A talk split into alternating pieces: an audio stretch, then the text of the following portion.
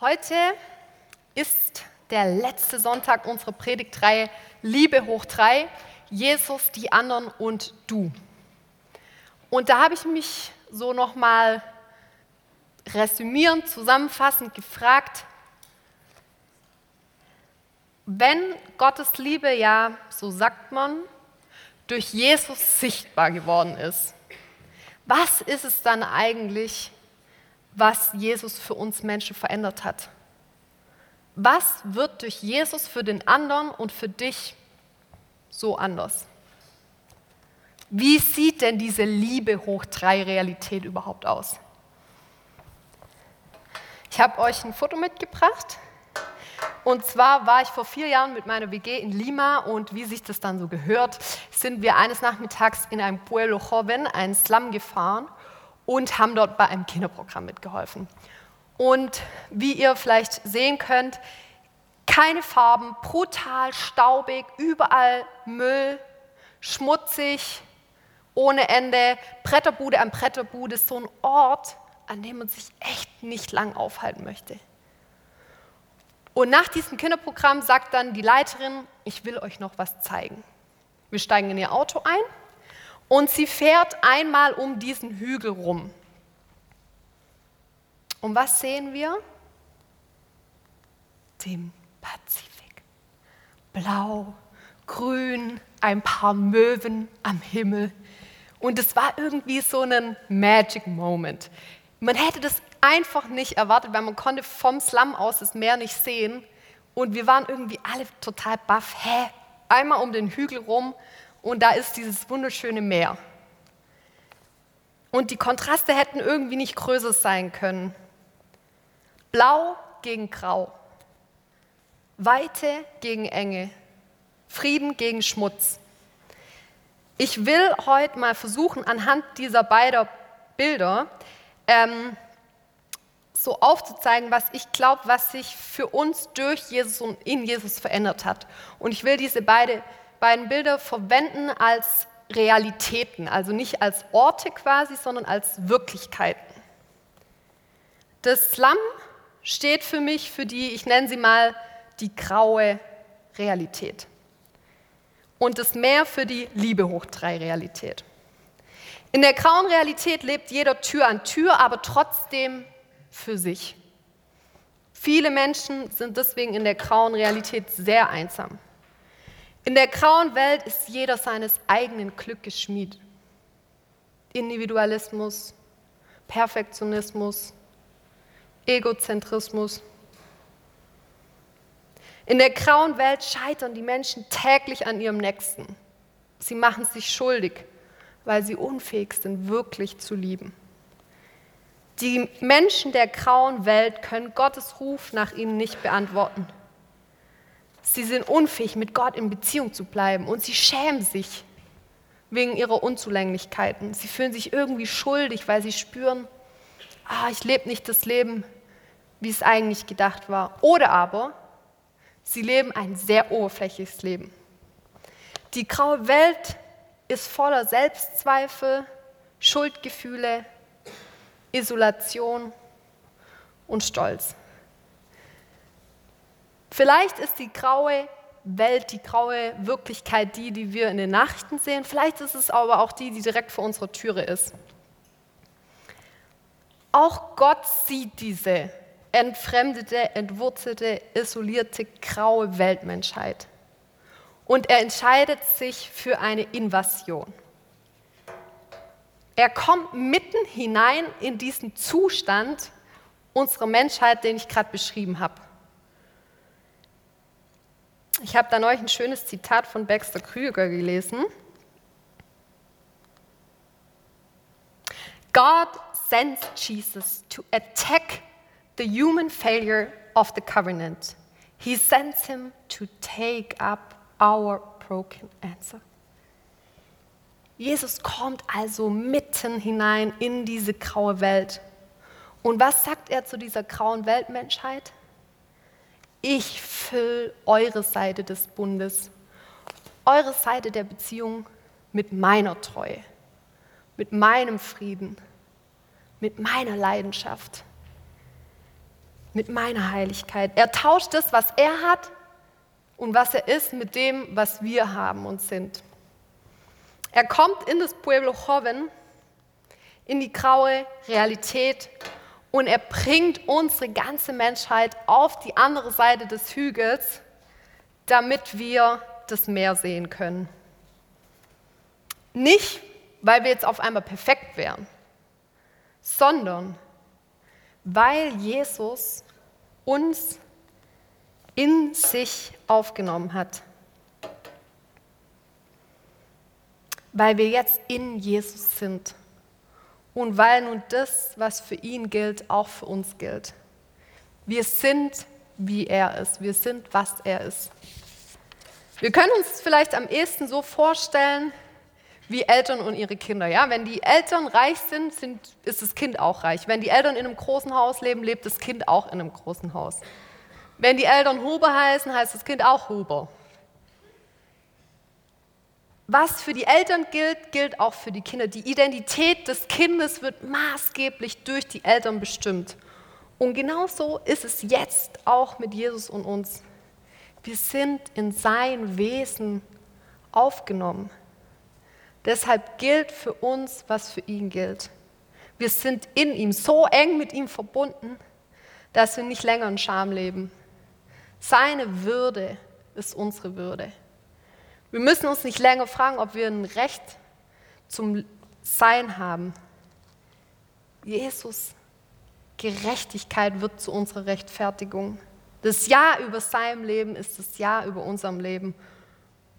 Unsere Zerbrochenheit wird durch seine Ganzheit ausgetauscht. Seine Versöhntheit ist unsere Versöhntheit. Seine Heiligkeit ist unsere Heiligkeit. Ich glaube, wir checken das, glaube ich, manchmal noch gar nicht. Also ich zumindest, wie abgefahren das eigentlich ist.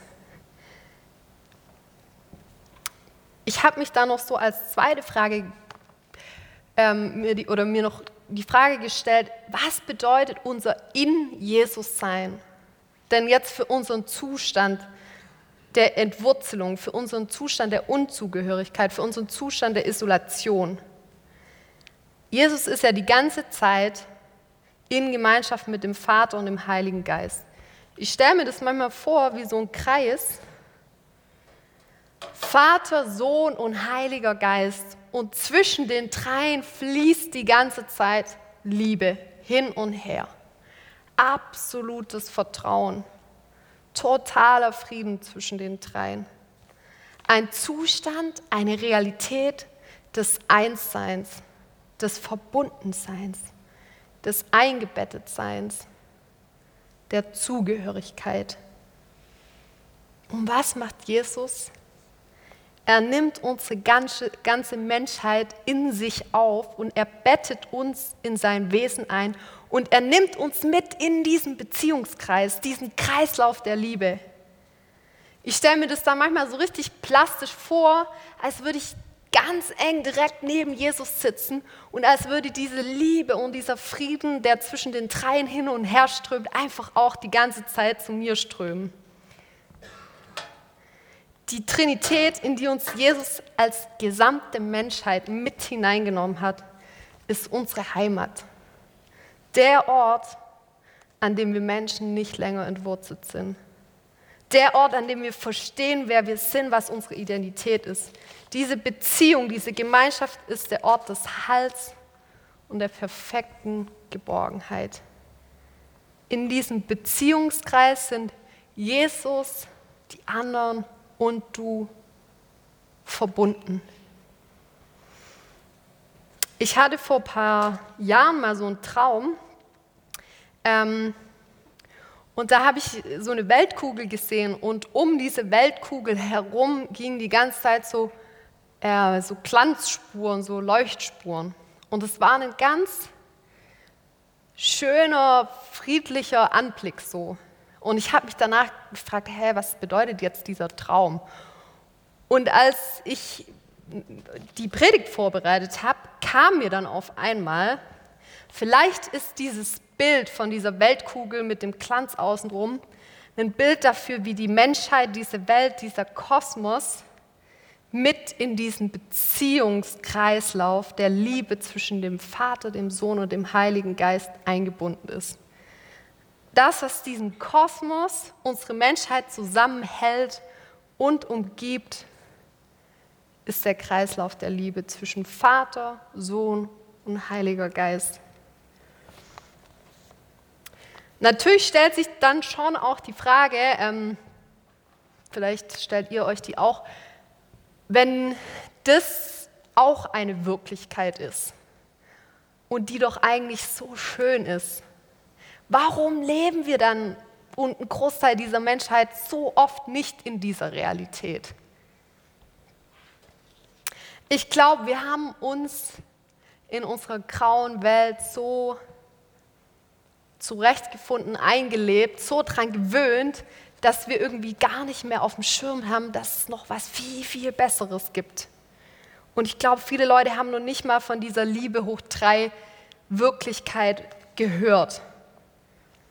Ich persönlich stelle immer wieder fest, auch jetzt in der Vorbereitung, dass ich zu 100 Prozent damit scheitere, dass irgendwie dieses Geheimnis, dass wir in Jesus sind, dass für ihn, für uns gilt, was für ihn gilt, dass wir in diesen Beziehungskreis auch aufgenommen sind. Ich kann das nicht kognitiv erfassen. Ich kann es einfach nicht begreifen. Wie also können wir Gottes Wirklichkeit sehen und in ihr leben? Ich bin auf einen Vers gestoßen, wenn aber jener, der Geist der Wahrheit gekommen ist, wird er euch in die ganze Wahrheit leiten.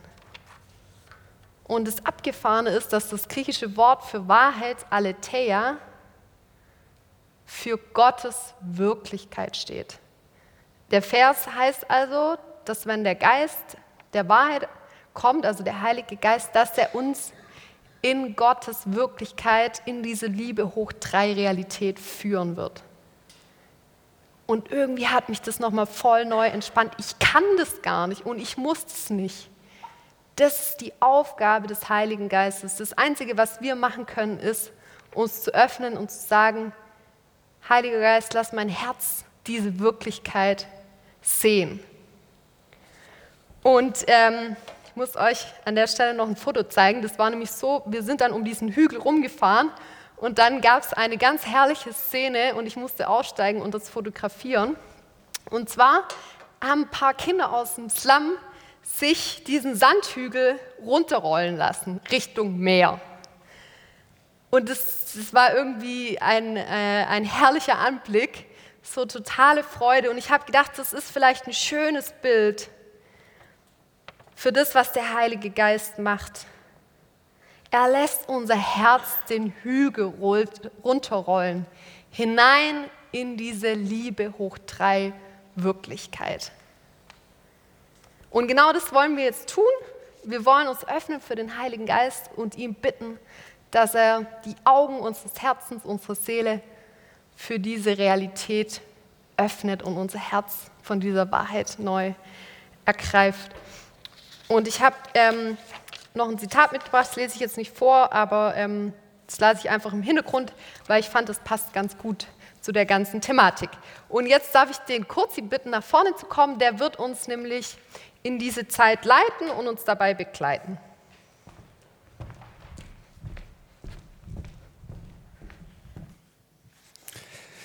Ich habe es ja vorhin schon bisschen erklärt, was auf euch zukommt. Und ähm, ich bitte euch jetzt zum Start alle aufzustehen, eure Stühle zu nehmen und an die Seite zu stellen. Wir bilden gleich Zwölferstapel, dann haben wir es beim Aufräumen hinterher ein bisschen einfacher. Und wir halten aber ein bisschen Ruhe dabei und versammeln uns dann gleich wieder an dem alten Platz.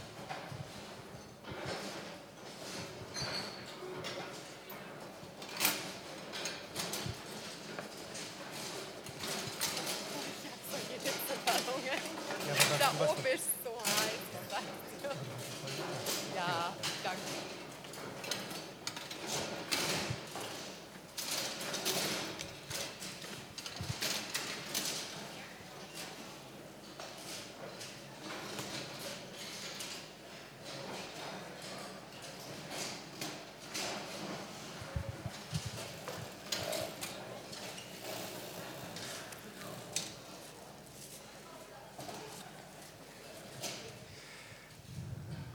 Das hat ja schon mal gut geklappt. Ihr dürft gerne auch von außen wieder so ein bisschen in die Mitte reinkommen, den Platz füllen.